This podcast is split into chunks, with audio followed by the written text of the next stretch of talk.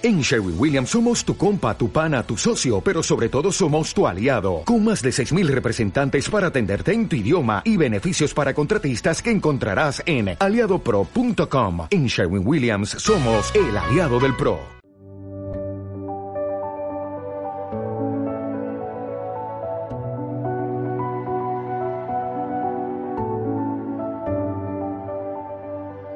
Bienvenidas y bienvenidos a nuestro podcast Contacto Tierra, programa en el que hablamos de la naturaleza, el desarrollo sostenible, el cambio climático y muchas cosas más. Y siempre agradeciendo la presencia de todos ustedes detrás de nuestras computadoras. Para mí es un placer saludarles, esta servidora Mayra Rincón Salazar. También les saludo en nombre del doctor Juan Carlos Sánchez, quien ha enviado sus preguntas y las vamos a formular eh, nosotras. También doy la bienvenida a Lisbeth Betelmi, nuestra doctora en psicología ambiental, y especialmente quiero dar una bienvenida más especial a nuestro invitado de este episodio, se trata del biólogo Carlos Alvarado. Tiene un currículum muy extenso, muchacho muy joven, debo decir. También aprovecho para comentar que ha nacido un día antes que yo, aunque nos diferenciamos en el año de nacimiento. Pero estoy sorprendida porque ha hecho demasiadas cosas eh, en, tan pocos años. Y bueno, para resumirles, Carlos es licenciado en Biología, mención Ecología, es egresado de la Universidad Central de Venezuela y actualmente es el coordinador de proyectos de Fundatrópicos. Vamos a saber ya más acerca de esta organización. Él es el biólogo encargado del zoo criadero Saúl Gutiérrez en el Ato El Cedral y de el criadero José Ayarzagüena. Ayarzagüena. en el Atol Frío. Los dos atos están en el estado Apure, en Venezuela. También es miembro de la red Aque, Nodo Los Llanos, y colaborador de ONSA Venezuela, e Ateneo Ecológico y Eco Brión. Bueno, imagínense, hay muchas cosas más, pero las voy a ir diciendo a lo largo del programa, porque si no se me va todo eh, el episodio contando su experiencia. Lisbeth, bienvenida también y por favor, toma tú la palabra. Gracias, gracias. Bueno, contenta de volver aquí a Contacto Tierra con Carlos porque de verdad que hemos estado conversando previamente y, hay mucho que contar, mucho que decir, mucho que inspirar a toda Venezuela, a todo el mundo. Así que cedo la palabra para que ya Carlos, por favor, nos diga su experiencia. Bueno, bueno, bueno, bueno, bueno, yo tengo la primera pregunta. Perdón, Carlos, cuando leí tu resumen curricular me dio muchísima curiosidad saber por qué te dedicaste específicamente a la conservación del caimán del Orinoco y de las tortugas continentales, habiendo tantas otras especies en peligro de extinción en Venezuela. Hola, buenas tardes. Bueno, en primer lugar, gracias por la invitación. Y bueno, respondiendo a tu pregunta, ¿por qué estudiar el caimán del Orinoco y por qué estudiar las tortugas? En primer lugar, lo hice para mi tesis de grado, que trabajé con Galápagos Llaneros y ahí tuve mi primer contacto con estos animales. Antes de eso había hecho unos cursos en conservación de cocodrilos de Venezuela, eh, que lo llevaba el Ato Mazaguaral y Fudesi, y un curso de conservación de tortugas continentales. Antes de eso, de esos cursos, ya venía trabajando con ecosistema de manglares, pero sin embargo todavía sentía ese amor por las tortugas y porque desde un principio quería trabajar con tortugas, pero no se me había dado. Una vez que, que hago estos cursos, comienzo a trabajar con el Galápagos, el primer contacto con el caimán del Orinoco y una vez que presento mi tesis de grado, las dos ofertas de trabajo era trabajar con caimanes del Orinoco y fue como una cuestión del destino. Entonces esas fueron las razones para trabajar con, el caimán del Orinoco y la razón para trabajar con eh, Galápagos Llanero fue por la, tesis de grado. Pero, pero igual hay una relación allí muy bonita que me gustaría que nos contaras porque no es igual, a ver, en la biología tú puedes escoger varias ramas.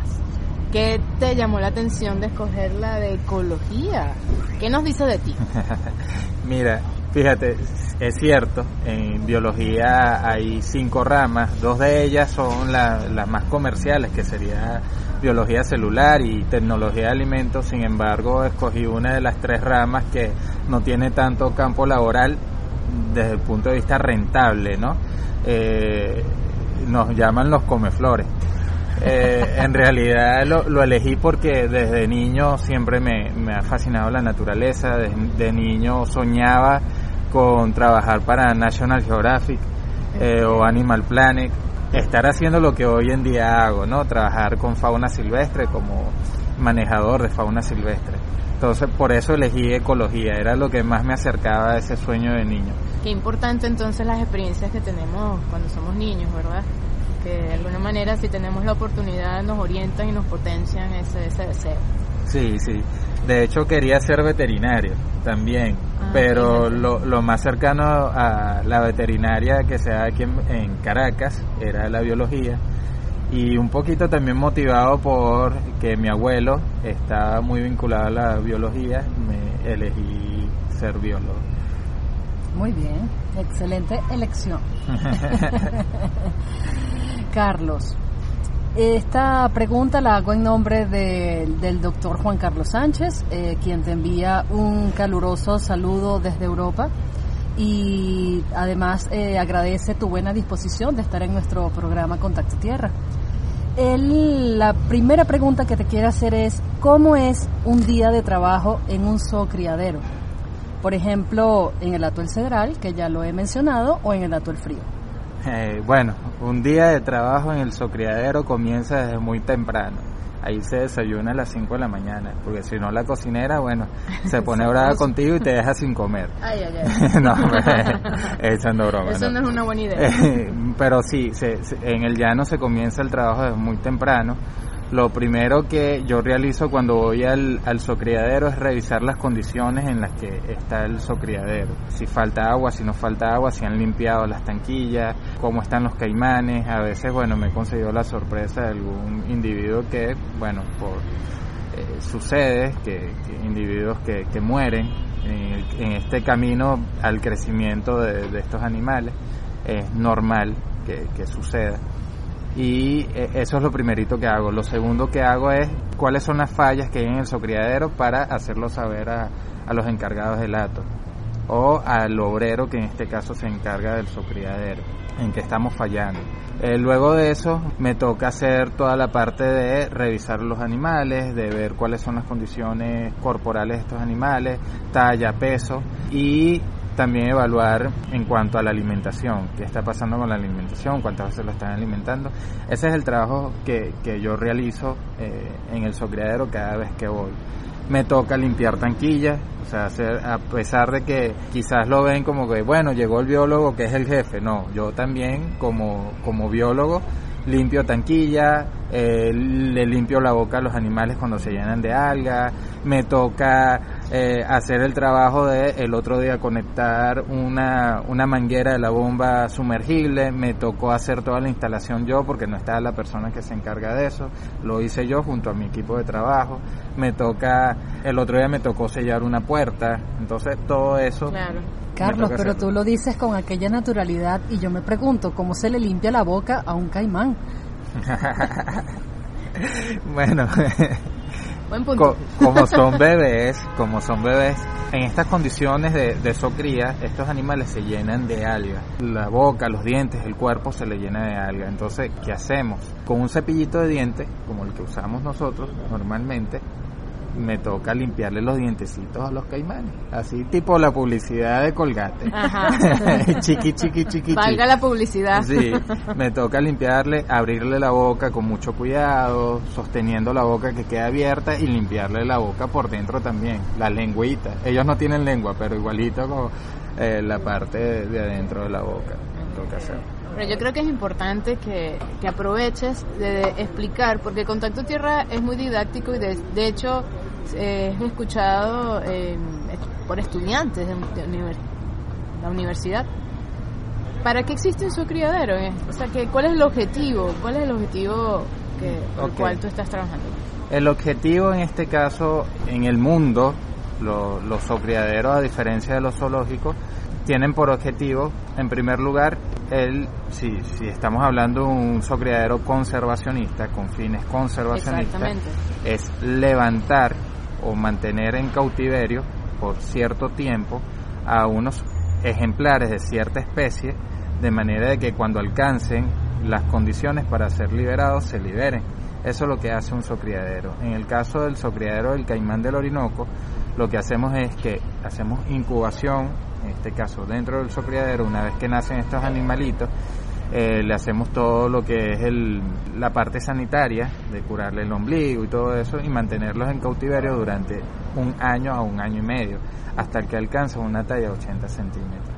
Una vez que alcanzan estas esta talla se le coloca una placa de identificación y son liberados al medio ambiente. ¿Con qué propósito? En este caso es reforzar las poblaciones naturales e incrementar el número de individuos que hay en las poblaciones naturales porque estamos eh, trabajando con una especie que está en peligro crítico de Exactamente, a eso queríamos llegar. Vamos a hacer una pausa muy breve recordándoles que estamos entrevistando al biólogo Carlos Alvarado hay algunos detalles que aún no he dicho de su currículum. Por ejemplo, Carlos es guía turístico del llano, guía de campamentos infantiles en el Ato La Fe.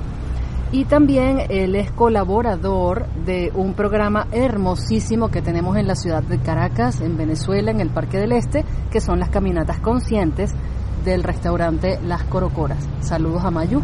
Muchas preguntas más para la parte educativa, ya se las haremos entonces en la siguiente sección a Carlos Alvarado en nuestro podcast y programa Contacto Tierra. Continúa en nuestra sintonía porque ya venimos con más del programa Contacto Tierra.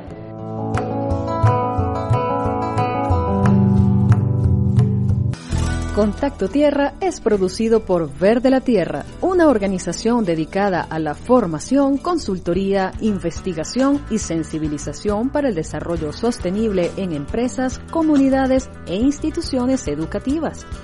Verde la Tierra aborda los requerimientos de sostenibilidad de las organizaciones desde la comunicación, capacitación y psicología para el desarrollo sostenible. Escríbenos a info@verdelatierra.com. Verde la Tierra, lo humano en la naturaleza. De vuelta en nuestro podcast y programa Contacto Tierra, el programa que nos conecta con la naturaleza el desarrollo sostenible y muchos temas más. Gracias por escucharnos. Hoy estamos haciendo esta entrevista en la ciudad de Caracas, aprovechando unos días que tiene Carlos Alvarado en esta capital. Y bueno, es, importante porque ya en pocos días viaja para Barinas, su vida transcurre actualmente entre Barinas, Apure, Cojedes y ya vamos a hablar un poco de su parte educativa porque él también acude de manera voluntaria a escuelas rurales a sensibilizar y educar sobre la conservación de los animales en Venezuela, especialmente en los que él se especializa. Y la siguiente pregunta que tenemos para Carlos tiene que ver también con lo que venimos conversando y la fórmula Juan Carlos, ¿qué valor comercial tienen la tortuga arrau y el caimán del Orinoco, Carlos? Y es la razón por la cual son especies amenazadas de extinción. Ok, bueno, hace unos años atrás estamos hablando de casi unos 100 años atrás, comienza todo lo que es la explotación del caimán del Orinoco para obtener las pieles. ¿sí? Las pieles eh, eran muy bien pagadas por las empresas peleteras europeas y estamos hablando de que en Venezuela en algún momento, entre el año 1930 y 1931, se exportaron más de 11.000 pieles de caimanes del Orinoco. Entonces estamos hablando que en un solo año toda esa cantidad. Tenía un gran valor comercial, en este caso la piel. ¿Por qué? Por la simetría de la piel. Y ese uso, las características de la piel, y ese uso desmedido y desproporcionado de el uso de la piel de los caimanes y sin conciencia llevó al peligro crítico de extinción esta especie. En el caso de la tortuga ¿En esos años, así tan rápido? Bueno, pasaron, eso comenzó en 1910 y eh, se cierra, se, se, da la veda absoluta en los años 90 de la especie. O sea, se prohíbe la cacería en los años 90. Casi 100 años de cacería de esta especie. Tanto de esta como del caimán de la costa que, que en realidad son cocodrilos, pero bueno, eso, eso se ha hablado en muchas ocasiones. En, eh, en varias entrevistas. Aprovechemos que lo estás diciendo, Carlos, para como esto es un programa didáctico y educativo, eh, explícanos la diferencia entre un cocodrilo y un caimán. Ok, eh, pertenecen a dos familias diferentes, a pesar de que los dos son cocodrílidos. el caso del caimán verdadero es el que conocemos comúnmente como babo. Pertenece a la familia Ligatorade, su hocico, su boca es un poco más reducida, de forma en U, tiene una forma en U los colmillos no sobresalen. Esa es una de las tantas características. En el caso del caimán del Orinoco, eh, la boca es en forma de B, alargada, y el cuarto colmillo sobresale porque hay una hendidura en la maxila superior donde, bueno, deja expuestos los colmillos. Esa es una de las tantas características, además que los cocodrilos son mucho más grandes. El caimán del Orinoco, sí, el que conocemos comúnmente como caimán del Orinoco en realidad es un cocodrilo, igual que el caimán de la costa. Lo que pasa es que le damos ese nombre de caimán porque es algo cultural. Ahora siguiendo con la pregunta, en el caso de la tortuga rau, la tortuga rau, eh, la importancia económica iba más que todo dirigida a la carne y al uso de la grasa para hacer cera de vela en el llano, en el momento en el que no había electricidad. ¿sí? Los, las personas del llano usaban esta, esta especie, bueno, en este caso para eh, alumbrar, y para como un, una fuente de proteína alternativa. En la actualidad todavía se sigue consumiendo, ¿sí? pero como producto cárnico, pero claro, eso está prohibido, está penado por la ley porque una especie que está en peligro crítico de extinción y que está bajo eh, veda también absoluta. Hay programas de conservación, de hecho los, el programa de conservación del caimán del Orinoco está muy vinculado a los programas de conservación de tortugas continentales. En estos zocriaderos donde tenemos caimanes del Orinoco también se crían eh, tortugas continentales como la terecaya, la tortuga rau y el galápago llanero. El galápago llanero de hecho es el único de las tortugas continentales, en Venezuela tenemos más de 25 especies, de las tortugas, no, más de 17 especies. El galápago llanero es la única tortuga que no está bajo criterio de amenaza porque no hay estudios, solamente se han hecho tres estudios en Venezuela y uno de esos estudios lo realicé yo, tres tesis en Venezuela y una de esas tesis la realicé. Carlos, y ya para cerrar esta parte del programa y luego en el siguiente corte nos dedicamos a lo educativo. ¿Cuál es el balance eh, que tú puedes eh, resumirnos eh, de, lo que se ha logrado en estos zoocriaderos? Y, mm, y, y, y, bueno, este, ¿qué puedes comentarnos tú como el coordinador de estos proyectos? Fíjate, el proyecto de conservación del caimán del Orinoco comienza en los años 80, pero la primera liberación se hace en 1991. Se realizó en el caño Guaritico, eh, gracias a esfuerzos de dos criaderos que son los, los, los de ese momento los principales y donde nace este proyecto de conservación, que en este caso es el Ato Mazaguaral, que lo manejaba don Tomás Blón, y el Atol Frío, que lo manejaba el doctor José Ayarzabuena, eh, quien pertenecía a la Fundación Doña Ana. Allí se, se realiza la primera liberación en el 91 en el con éxito. con éxito, sí. Y allí es donde se dice que comienza el programa de conservación como tal. Eh, se hicieron varios planes de manejo, de hecho hay un plan de manejo de 1997 y luego se, se renueva en el 2002, donde se involucran, en este caso, entidades internacionales para conseguir financiamiento de este proyecto de conservación. Es muy reciente, estás hablando de es muy reciente, sí. 20 años, apenas. Sí, desde el, no, 30 años con, en 1991 que comenzó, que siguieron la primera liberación, 30 años de liberaciones de caimanes del Orinoco, casi mi edad. Bueno, sí, desde el 31 años. Eh, y no es azar entonces. No, quizás no es azar. Eh, y quizás se hizo en mi, en mi día.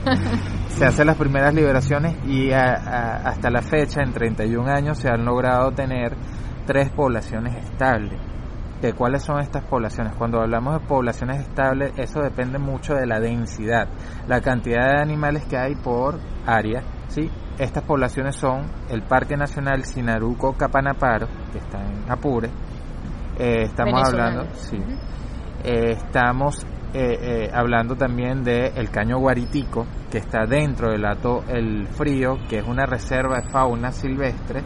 Y estamos hablando también de la laguna de Matillure, el Caño Matillure, que está en el Ato El Cedral. ¿sí? Son las tres poblaciones estables. Hay una cuarta población que es el sistema eh, del río Cogede, pero aún se están realizando estudios para saber cuál es el estado actual del el caimán del Orinoco en Venezuela. Sin embargo, todavía no ha cambiado porque faltan estudios. Sigue siendo una especie en peligro crítico de extinción. en peligro crítico. Eso es importante, que quede claro que todavía está en peligro crítico, de extinción. Querida audiencia, este programa se ha dedicado prácticamente todo lo que suele durar para hablar de esta primera parte. Considero, si Lisbeth está de acuerdo y Juan Carlos sé que también lo va a estar, para que podamos dedicar... Ah, y Carlos. Claro, para que podamos dedicar un, eh, un próximo podcast a hablar de la parte educativa, porque esa, ahí está también gran parte del corazón de Carlos Alvarado y merece la pena dedicarle el tiempo claro que sí, justo. Claro que sí, además que también quisiera que él nos hablara de su organización o su emprendimiento. Wild, Venezuela. Vayan buscándolo en, Instagram. Eh, Carlos, te dejo a ti la palabra para que promociones tu, tu Instagram y tu Facebook, por el cual te han contactado niños, para que por favor vayas a sus casas rurales y les, y les hables de los cocodrilos. Bueno, los invito a todos a que me sigan en la cuenta de arroba wild.bzla, la describo arroba wild.v de Venezuela ZLA y por arroba fundatrópicos para que conozcan más sobre la fauna llanera y estos proyectos de conservación. Muchísimas gracias Carlos, muy complacida, muy contenta y de verdad quedo inspirada. Muchas gracias. Y con ustedes será hasta el próximo podcast que también lo haremos con Carlos Alvarado. Hasta la próxima. ¿Te gusta Contacto Tierra? Suscríbete al podcast, hazte fan y realiza un aporte mensual. Si te conviertes en fan, obtienes recompensas adicionales. Con tu aporte mensual recibes contenidos exclusivos, además de contribuir con nuestra labor educativa. Hazte fan de Contacto Tierra. Sé parte del cambio que quieres ver en el mundo.